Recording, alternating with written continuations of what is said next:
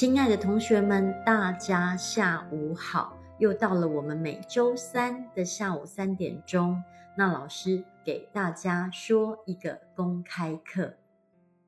什么是公开课呢？就是很公开，全世界任何一个人，男女老幼，谁都可以听，就是这么一个公开课。大家来到这里。这一次呢，我们聊的主题是娜塔莎跟娜塔莎的幸福 DNA 曼陀罗彩绘。我们总共有十二堂课。前几次呢，我讲了一些跟幸福 DNA 曼陀罗彩绘有关的生命科学、智慧以及量子力学的科学阐述。那么接下来呢，我要来。说一说，其实很多人问我的问题，就是大家关注的。如果娜塔莎，你说彩绘幸福 DNA 很厉害、很好、很有用，对生活很有帮助，那么我有问题，我有亲子问题，我有夫妻关系的问题，我有家庭的问题，我有财富的问题，我有负债的问题，那么这个幸福 DNA 曼陀彩绘是如何来协助到？我们任何一个人解决、处理每一个人在生活层面当中各式各样的问题。今天呢，我就要来说亲子问题，亲子哦。那么，我想要问问大家，来听课的所有的同学们，你们觉得自己有没有亲子问题？就是我现在嘛，我有没有亲子问题啊？那当然，许许多多的时候，亲子问题有两个面向。我们每一个人绝对都是谁谁的小孩，一个女人跟一个男人，然后我们是他们两个人所生的小孩。那么，我跟我的爸爸妈妈有没有亲子方面的议题呢？有没有？或者我跟我的小孩，所以当我成为一个母亲，一个男人成为一个父亲的时候，一个父亲，一个母亲跟他们的孩子有没有亲子方面的问题？其实过去五年到十年这当中，我在协助个案的过程，有许许多多的人哦。尤其是在服务幸福 DNA 曼陀罗彩绘的咨询过程，有非常非常非常多的人来求问亲子的议题，就是他说：“哦，我跟着我的小孩，我遇到了问题了，然后就来求问，就来求教。”那这些人呢，其实他们可能一开始并不信赖或不相信。这个幸福 DNA 曼陀彩绘这个工具，因为他们已经用了很多很多很多很多很多很多方法，或者是去求问了很多很多很多很多的老师，甚至去看了一些医生，然后找到了幸福 DNA。那自然有人就用了这个幸福 DNA 曼陀彩绘这个方法，自然也有人没有使用。这个其实很正常的，比如说，哦，有一个人他想减肥，他用了很多很多很多方法都没有减肥成功，然后终于使用了某一个方法，他成功了。有时候这是一种缘分，这是一种机缘；有时候这或许来自于一个灵感或者是信任。每一个人都有他生命中的缘分，而我，我的缘分。来自于我在失败之后呢，我进入了身心灵领域，然后我有了幸福 DNA 曼陀罗彩绘这个工具，所以其实我从小呢到大，从我零岁到三十八岁，或者从我三十八岁到了台北之后呢的这十五六年当中，我觉得我人生呢分两个时期。零岁到三十八岁那段时间，我觉得我是属于，我不觉得我的人生会有问题。可能对于我的父母，或者是我结了婚，对于我的感情，我生了小孩，至于我的小孩，我都不觉得我会有问题。无论是自信也好，无论是乐观也好，无论是天真也好，无论是乐天也好，但是很神秘的，真的就像一艘船呢，在大海里面悠悠哉哉的，然后，嗯、自我感觉吗？一帆风顺的航行了三十八年，突然间就是。大海巨变，然后风云变色，波涛汹涌，然后把这艘船呢打到了一个无人的那个岸边，然后我就到了一个无人的荒岛，开始劫后重生。那也不知道是因为以前没有感觉、没有觉知，还是怎样，劫后重生呢？在这个荒岛上才。一桩一桩，一件一件的去挖出去看见了，或者是哎，怎么我有亲子问题？哦，怎么我跟我的爸爸妈妈有问题？怎么我的小孩也有问题？怎么我自己也有问题？怎么会这样？所以有可能哦，那老师这个呃叫做好像一帆风顺，然后突然间风云变色。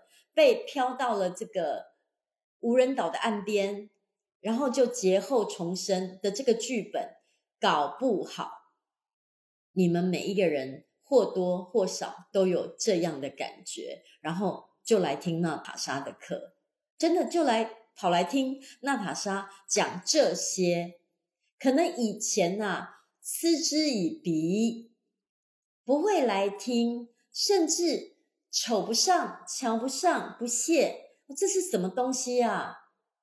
可能我以前是这样的哦，但是现在呢，我天天在成长，我天天在精进，我天天在给你们讲，或者是跟我的个案交流的内容，就是劫后重生之后呢，所有智慧所得，然后在这边跟大家说，所以呢。以前我真的不觉得我跟我的爸爸妈妈有什么什么什么什么，真的，我觉得中国人的孝道、中国人的礼仪或者中国人的呃教养，教的我们呐，不觉得我们跟我们的爸爸妈妈有什么太大的问题，一切好像都可以把它归总在孝道里面，诶，就解决啦。反正无论我父母亲怎么样，我很孝顺他们就好了啊。然后呢，无论我的小孩怎么样，然后呢，我只要爱他们就好了。哇，这些理论都好容易呀，但是做起来有很容易吗？比如说，我不知道各位有没有亲子问题，但是当有一天。哎，孩子突然说不去上学了，你怎么会？他怎么不上学呢？或当有一天你发现，哎，孩子怎么在学校被老师呢？哦，一直打电话来跟你说，孩子有什么行为，有什么行为，有什么行为，然后你觉得匪夷所思，不可能，我小孩多乖多乖，或者是我的小孩呢？每次每科都考一百，怎么突然每科只考二十？这到底都发生了什么事情？所以，到底我们面对的这个亲子问题呢，都是些什么问题呢？以前我真的一点也不觉得我会有问题，但是哦，不知道曾几何时，然后这些问题。哎，自己就跑出来了。好，所以我们从轻松的层面开始聊，好吗？比如说，你是属于真的都没什么问题，但是你就特别爱操心、爱担心。据说有一种冷是妈妈觉得冷，所以哦，孩子出门就怕他担心他怎么样怎么样又怎么样，所以每天都是精神紧绷，很紧张。孩子即便三十岁了，你也还在操心，因为诶，他三十岁了，还没结婚呢，还是他三十岁了，诶，他还没生小孩，还是他结婚了生小孩，他还没有买房子，你就是永远在操心，在担心，或者你觉得哦，我的孩子就是不乖，那什么叫做不乖？我不知道什么叫不乖哦，我想问问你们，什么叫不乖？只要小孩违逆你心，就是违逆你的心意啦。现在你需要安静，但是孩子很吵，你就说他们不乖。你希望他们在别人面前表演唱歌，但是他们不听话，不按照你说的去做，违逆你的心意，他们就叫做不乖。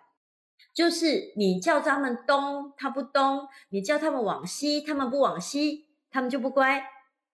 或者你看着他们在打游戏，你就看他们不顺眼，看他们不做这个，却做那个，看他们做任何事情，你都看他们不顺眼，看你的小孩的所有的行为你不顺眼，所以你觉得你有亲子方面的问题，因为他们不乖嘛，你就觉得有问题。你看他们一天到晚在滑手机，你不高兴；一天到晚他们在打游戏，你觉得他们不乖，所以你看不顺眼，你觉得很痛苦，你有亲子问题。我的孩子一天到晚滑手机怎么办？就来要解决。或者你说孩子的学习不好，那什么叫做孩子学习不好呢？这个学习不好呢，到底有没有问题？比如说，孩子没有考一百分，叫学习不好；还是孩子没有考八十分，叫学习不好；孩子没有考六十分，叫学习不好；孩子都考二十分，叫学习不好。到底什么叫做学习不好吗？那这个学习不好呢，是你觉得没面子，还是你担忧他的前途堪忧？一个孩子没有考一百分，所以呢，他未来就完全没有希望了，他的人生就毁了的这种担忧，到底孩子的学习有没有不好？这个不好是因为你的面子，因为你是学霸，孩子现在没有学霸，所以你觉得没面子，很丢脸，还是孩子呢？如果没有好好的念书，没有好好的表现，那么他们的以后，他们的未来就会完蛋。那到底你的孩子是什么样的情况？所以其实刚刚讲了半天呐，诶，你们听出那老师的弦外之音喽，对不对？好像都在说你的孩子好像没问题哦。一个小孩如果他都考二十分，哦，他都考二十分。那么，如果你觉得他都考二十分，让你没面子，其实是你自己觉得没面子，也不是孩子的学习成绩不好。诶，如果你的孩子都考二十分，就代表他未来就完蛋了吗？也不是啊。所以，那这样子说起来，是不是好像天底下没有学习不好的小孩？只有担忧的父母跟爱面子的父母，是这个道理吗？然后你就说，如果那老师你今天要来跟我讲这些道理的话，我不想听，因为毕竟社会的现实就是要小孩呢，成绩要好，学习要好，是不是？我在乎面子，这是很平常的事情啊。就像有一次哦，我在跟刘蕊交流的时候，我说其实我没有办法去讲一个多么高大上的亲子议题，就说哦，每一个妈妈、每个爸爸都不用在意孩子的学习成绩，因为毕竟，因为毕竟我自己哦，可能我的小孩学习的表现不太理想，我能做到的就是接受，我也允许，就是孩子不爱学习，然后他们的成绩不是太好，那我不去强求，我不去要求，然后我就接受，我就接纳。可是我问刘蕊一个问题。相反的，如果啊，我们是福报满满的父母，怎么就生出一个小孩啊？成绩特别好，考上北大，考上清华，你会不会觉得哇，与有荣焉，好有面子，会到处去给人家讲？然后刘蕊说：“嗯，会啊，对不对？所以你要我做到不崇尚。”小孩在学校的表现，不觉得呢？不觉得哦？小孩呢是考上北大清华很了不起？那这种情况呢？哎，我也做不到哎。所以呢，亲子的问题其实是一份修行。我自己呢，在生小孩之后呢，孩子现在二十多岁。这二十几年，我终于体悟到了，其实人类这个结构，我们呢由父母赐给我们生命，我们再赐给我们的小孩生命的这个结构，其实就是一个修行的结构。我们呢会捆绑了我们的父母，然后我们的小孩呢也会捆绑我们呢，而。所有的问题都一样。如果我们不能用一个修行的态度去看这个问题，那么我们真的只能被动哦。孩子学习很好，我们就很骄傲；孩子学习不好，我们就很悲痛，就会被动的。很多人觉得说，哦，其实就是我们好好的栽培小孩，他的学习就会很好。但是。如果是这个道理，我们大家啊，每一个人都没有苦恼了啦。因为哪个父母不会想好好的栽培自己的孩子？这是一个我们要认知、要清晰，就是要有理性，把它视为一个生命科学的一个学问来修行。那么，或许我们开始会有一个。可以比较轻松的去面对这些问题的态度，或者是未来它会成为一个越来越好的一个旅程。我常常喜欢用“旅程”这两个字来形容我自己的一生。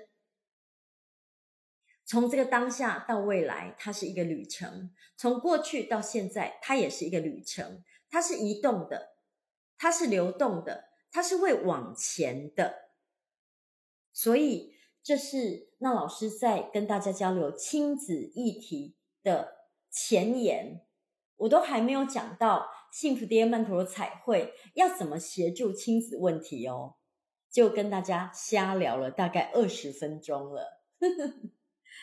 那么，如果我们的小孩哦现在都很棒，表现得都很好，我曾经在。有有的课堂里面说过了，你要感恩。其实那一切都叫做福报。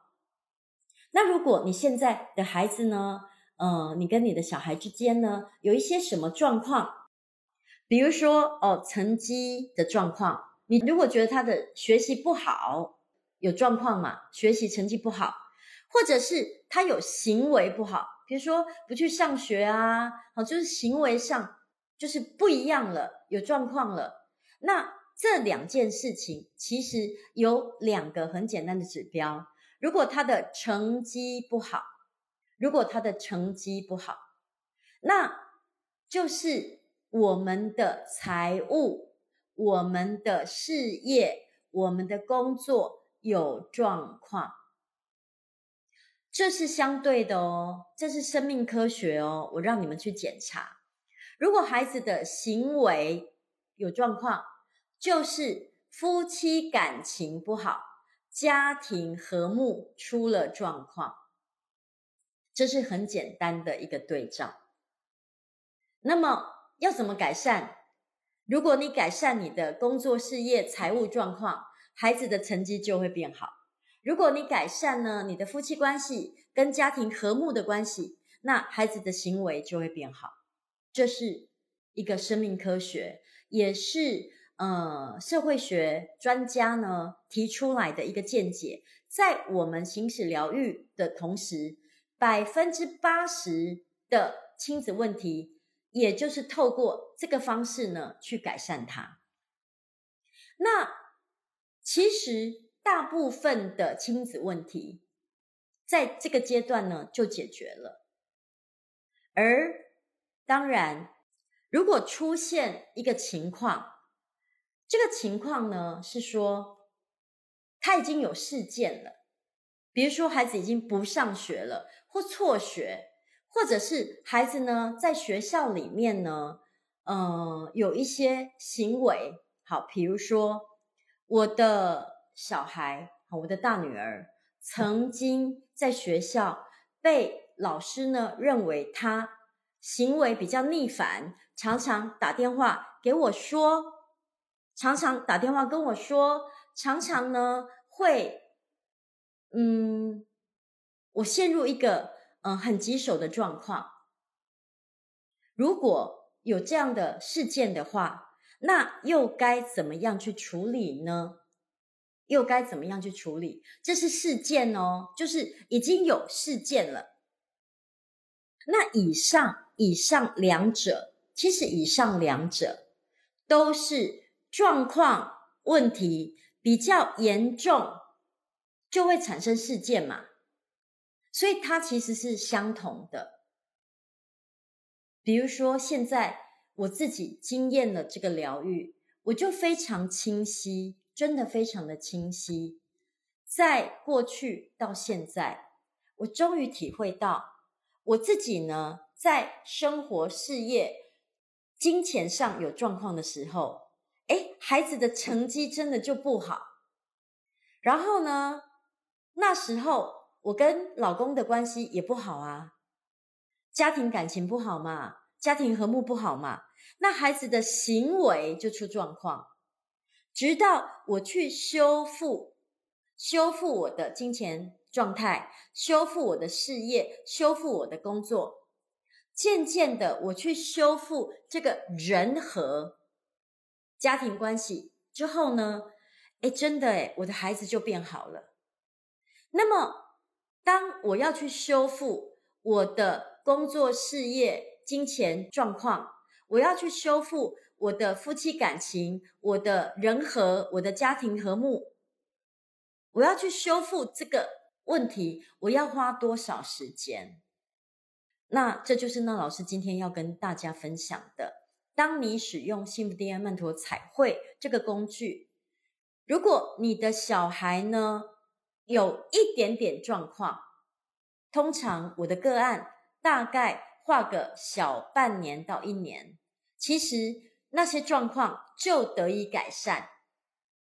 那我们眼前看见的是，好像孩子的状况变好了。其实不是孩子的状况变好了，其实真正是父母亲，我们自己，我们的工作、事业、金钱，哎，开始变好了。我们的感情、夫妻的感情、家庭的和睦变好了。然后孩子呢，他们的成绩啊、行为啊，就变好了。这是我看见的个案的经验哦，就是当他们画图。小半年、一年，就是当孩子就是一些状况，那持续化药生半年、一年，那所以我开的功课都是一年的药生。那第二类呢，就是有事件了，好，比如说这个孩子的行为特别特别特别，已经有一些事件发生，或者是哦，他已经不上学了，或辍学。这就是有一个事儿了嘛，那这种情况我都会提前的跟我的个案去说明。孩子的问题真的都需要时间，因为我们得三管齐下。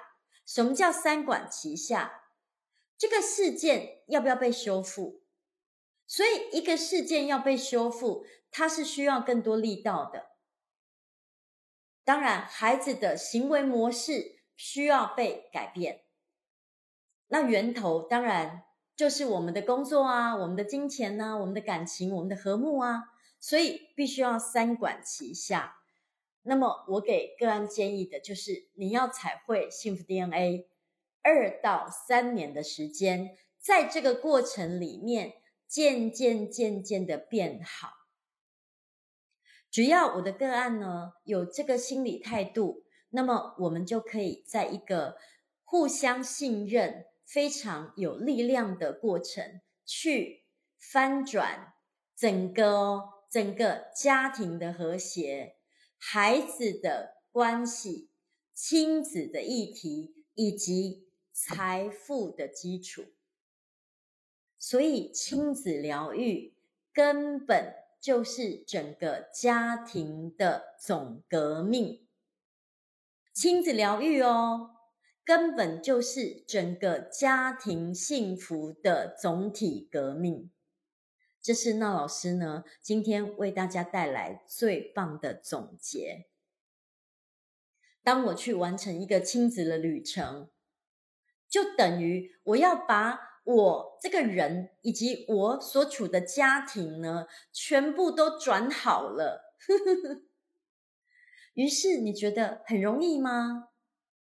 那我不把它看成容易或不容易，因为呢，我这个人，我想要变好，它就是总体的啊，所以我会把亲子疗愈作为我日常最重要的疗愈。我是这个亲子疗愈叫做家庭幸福总体大革命的受益者。我在彩绘幸福 DNA 的过程中，我终于理解了，我不需要往外看。我不需要一天到晚看着我的孩子好或不好，他的行为好或不好，他有没有滑手机，他有没有玩游戏，他学习成绩怎么样，我都不需要往孩子的身上看，我只需要往我自己，往我自己的内外在来看，我自己有没有变成一个更好的人，我自己的工作事业有没有认真的在做。我的感情，我的家庭有没有和睦？我只要，我只要做到我自己能够做到的所有的努力，我个人的，然后我的小孩哦，真的就一天一天一天一天的变得更好了。这是我生命最珍贵的疗愈经验，在今天分享给每一个人。所以我已经养成了一个很好的习惯，我不去往外看，看我的小孩他有没有很好。如果如果我看见哦，薛玉彤怎么那么没礼貌啊？我知道一定是我没礼貌。我看见哦，我的小孩好努力哦，哇，一定是我很努力。这个是相对的啊。所以呢，最近，那老师呢正在嫁女儿，所以在这个时间点呢，在这个时期跟大家分享亲子疗愈，真的是非常及时应景又开心的事情。我记得呢，要去跟雨桐的男友的爸妈见面，稍微交流一下他们结婚啊，去领证登记的事情。的那一天前，我呢曾经跟雨桐的男朋友就是聊了一下，你有很了解我女儿的个性吗？你跟她相处，你觉得还舒服吗？那这是我关注的。他说他们两个可以沟通，可以相处，互相体谅，互相成长。那我就觉得 OK 了。如果你们觉得你们是可以相处，互相支持对方，你们决定要结婚，那我就赞成同意了。问完了之后呢，我就跟他们两位和我女儿跟她的男友说，在我的心目中，我的女儿啊是最棒的。所以如果呢跟就是双方家长见面的时候，我都会说我的女儿有多好，有多好，有多好。那这是我亲子疗愈很棒的一个成果。那你们说，那老师，你从最谷底、最黑暗、最痛苦的亲子状态来到现在，花了多久时间？我不想去看这个时间，因为我所想要的幸福是一辈子的，所以亲子的疗愈，我会把它变成我的日常，我会做一辈子，因为我要的幸福是一辈子的。那么我的疗愈就会变成我的日常，那么疗愈就变成一件没有压力的事情，所以彩绘幸福 DNA 到今年已经第十一年喽。邀请所有的朋友，如果这个方法是你喜欢的，那么就一起来画，要生一年、两年、三年，甚至像那老师一样，已经迈入了十一年了，加油，Go Go！谢谢你们，我爱你们，因为有你们，我真的真的真的非常的幸福。